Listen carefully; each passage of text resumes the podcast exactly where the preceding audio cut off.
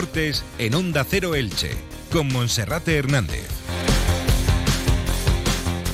¿Qué tal están? Un saludo, muy buenas tardes. En recuperamos el pulso de la actualidad deportiva en la sintonía de Onda Cero Elche con marcas de Vinalopó. Comenzamos como cada jornada con Radio Estadio Elche. El Elche Club de Fútbol recupera para el partido de mañana al delantero melillense Borja Garcés. Estará en la lista de 23 jugadores convocados, aunque en principio no será de la partida. Todo hace indicar que Mourad será el elegido. También habrá que ver el resto de cambios que introduce el técnico como consecuencia de las bajas. Por su parte, el Club Deportivo Eldense va a viajar este fin de semana al Principado de Andorra, donde jugará el domingo a las 4 y cuarto de la tarde después de dos encuentros consecutivos actuando en el nuevo estadio Pepico Amat. Y como cada viernes en esta sintonía repasaremos la agenda polideportiva del fin de semana. Comenzamos. Elche, una ciudad para todos. La creación del nuevo Centro para el Deporte Inclusivo es el proyecto más ambicioso de toda la estrategia EDUSI. Unas instalaciones de vanguardia preparadas para la práctica de cualquier modalidad deportiva inclusiva. Además, acogerá la Oficina de Información y Atención a la Diversidad Funcional. EDUSI, Ayuntamiento d'Elche, cofinanciado por el Fondo Europeo FEDER. Bueno, pues llegamos a viernes y lo hacemos a tiempo de repasar toda la agenda que se viene por delante de cara a este fin de semana para los equipos de las comarcas de Vinalopó, especialmente para el Elche Club de Fútbol y para el Club Deportivo Eldense, un Elche que sigue en racha, sigue sin conocer la derrota en las últimas cinco jornadas de liga, más la primera eliminatoria de la Copa del Rey que el Elche logró sacar adelante en el campo del Europa y mañana tratará de confirmar esa mejoría ante un equipo de los grandes, de los más históricos de la segunda división como es el Real Zaragoza. El conjunto de Fran Escriba que comenzó como un tiro la temporada parecía indicar que iba a recordar aquel conjunto que en Elche en la temporada 2012-2013 ascendió a ritmo de récord, pero como hoy ha recordado, el técnico Sebastián Becasese lo que hoy parece de un color, mañana puede ser todo lo contrario, nadie sabe lo que va a ocurrir en el día de mañana y el Real Zaragoza afronta este partido en una situación totalmente contraria a la del conjunto ilicitano. Su dinámica es negativa, la del Elche es una dinámica ascendente, aunque esto tampoco quiere significar nada con vistas al encuentro que mañana se librará a las seis y media de la tarde en el elegido Mourad como delantero de salida, mientras que las bajas confirmadas son las de los lesionados Fidel Chávez, que no va a estar para este partido, Sergio León y John Chetauya. Fidel Chávez, que como ya apuntamos la semana pasada, viajó a Albacete con la intención de hacer grupo, no para tener minutos, y esta semana volverá a estar ausente. En principio no regresará a los terrenos de juego hasta finales de este mes. Por otra parte, tampoco estará Nico Castro como consecuencia de la doble cartulina amarilla que vio en el Carlos Belmonte frente al Albacete y hasta última hora habrá que esperar para saber si Pedro Vigas puede estar en la lista o incluso en el equipo titular. Ha dicho Becasese que su lesión no es tan grave como en un principio cabía pensar y que por tanto tiene opciones de poder estar en la citación.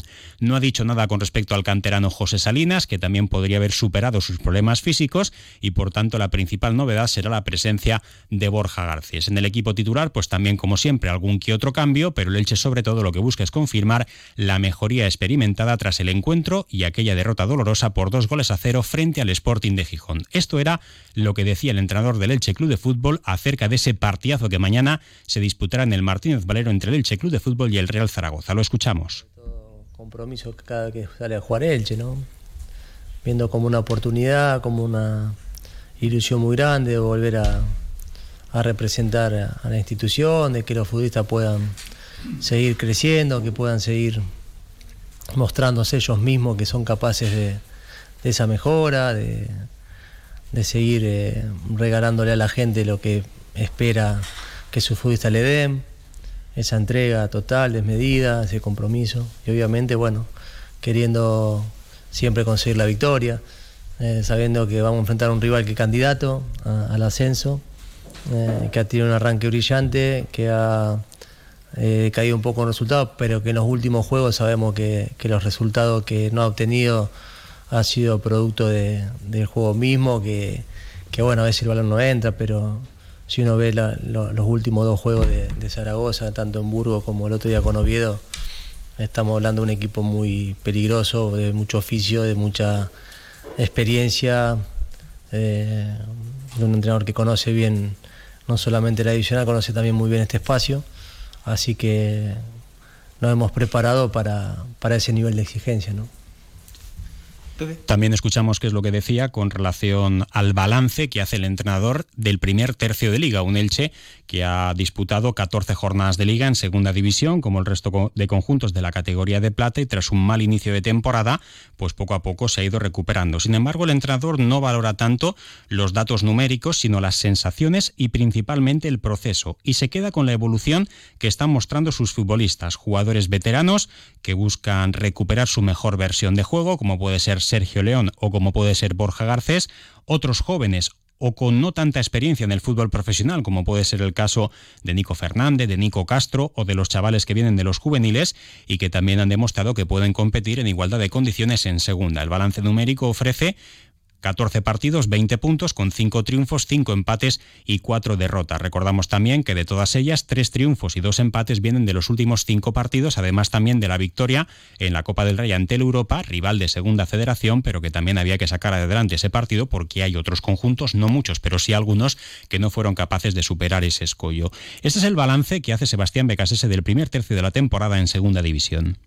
Nosotros los procesos, las evaluaciones se hacen al final, Monse, porque todo lo que yo diga hoy, después lo importante va a ser el para, para todo lo que se genera el final. Nosotros sí, como entrenadores, evaluamos el proceso. El proceso es lo que recién le decía a Pepe. Eh, eh, en crecimiento, en aprendizaje, eh, en mucha dedicación, en mucho amor, en una energía de, también de, de, una búsqueda constante hacia, hacia esa entrega que hoy se ve de parte de los futbolistas y tratando de mm, algunos descubrirse en el proceso de que son capaces de hacer cosas que en su carrera no habían hecho y otros de reencontrarse con su mejor versión. Eso es lo que yo te puedo decir del proceso. Después de todo lo que tiene que ver con resultados, se evalúa al final, se mira la tabla y ahí se dice, bueno, se logra el objetivo, se logra el objetivo y se rotula según lo que pase para la afuera. Para nosotros, ya con lo que está pasando, eh, es grandioso porque estamos viendo el proceso de cómo cada uno se va reencontrando, cómo cada uno va descubriendo y cómo los jóvenes también van apareciendo. Entonces, no hay manera para pensar de que este proceso, desde el desarrollo, desde el desarrollo, que no es lo que se evalúa para el medio, es exitoso. Lo que se evalúa para el medio son los resultados. Lo nuestro va a ser exitoso si logramos el objetivo y si no, no va a ser exitoso. Para nosotros, ya es exitoso porque estamos acompañando el proceso de un montón de futbolistas que lo estamos acompañando a que encuentre su mejor versión y que el día a día realmente le genere el placer de venir, como lo expresaba el otro día Oscar, un jugador de mucha experiencia y recorrido y que valore y empondere cómo se convive y cómo se transita, se transita el día a día acá. Bueno, pues son las palabras de un Sebastián Becasese mucho más tranquilo eh, que hace algunas jornadas, donde no es que estuviese nervioso, pero evidentemente sí estaba siendo objeto de las críticas. Si se confirma la baja de Pedro Vigas, el técnico tendrá que introducir una novedad en el centro de la defensa, que podría ser Diego González, sería lo más natural, además central zurdo por central zurdo, además con experiencia, tanto en primera como en segunda división, y luego la principal incógnita queda en la línea del centro del campo, la línea ofensiva del centro del campo con los volantes, porque no va a estar Nico Castro, un futbolista importante, tampoco va a estar Fidel Chávez y podría ser el momento para el regreso a la titularidad de Raúl Guti, un futbolista que se marchó hace tres temporadas del Real Zaragoza, previo pago de 5 millones de euros por su traspaso, es el fichaje más caro de la historia del Elche, nunca ha evidenciado el porqué de tanto desembolso económico por esta contratación y quizá ahora que es cuando más ha perdido su sitio, la visita de su club, el Real Zaragoza, con el que desde entonces nunca se ha enfrentado, pues es el que ahora le puede permitir volver a la titularidad y estar especialmente motivado. Seguro que si mañana vuelve al equipo titular del Elche, la afición del equipo ilicitano estará con él después de que a principio de temporada, después de que Raúl Guti mostrase su voluntad de marcharse a otro equipo como era el español de Barcelona, cargara contra él en algún partido de los disputados en casa. Vamos a escuchar también qué es lo que decía Fran Escribá, ex técnico del Elche en dos etapas diferentes, logró la permanencia en Primera División, también logró el ascenso a la máxima categoría en la 12-13 y otras dos permanencias consecutivas en las dos siguientes campañas y un Fran Escriba que comenzó con su equipo como un tiro pero que en las últimas jornadas ha venido a menos. Tanto es así que incluso ahora está cuestionado en cuanto a su continuidad. En los dos últimos partidos ha mejorado un poquito más la imagen, pero mañana el Real Zaragoza de Fran Escriba necesita la victoria para poder recuperar un poquito de autoestima. Esto era lo que decía el técnico valenciano con respecto al que fuera su equipo eh, tanto eh, coger el ritmo este año a, la competición en la categoría? Bueno, a veces pasa, me refiero, no tanto a lo mejor el español, que desde empezó con dificultad, pero se cogió rápido arriba, el Valladolid también le pasó, los primeros partidos estuvo y ocurre, ¿no? Pero eh, yo lo dije y lo mantengo, solo hay tres equipos cuando empieza una temporada que tienen la obligación del ascenso o tienen como objetivo claro el ascenso y son los tres que bajan.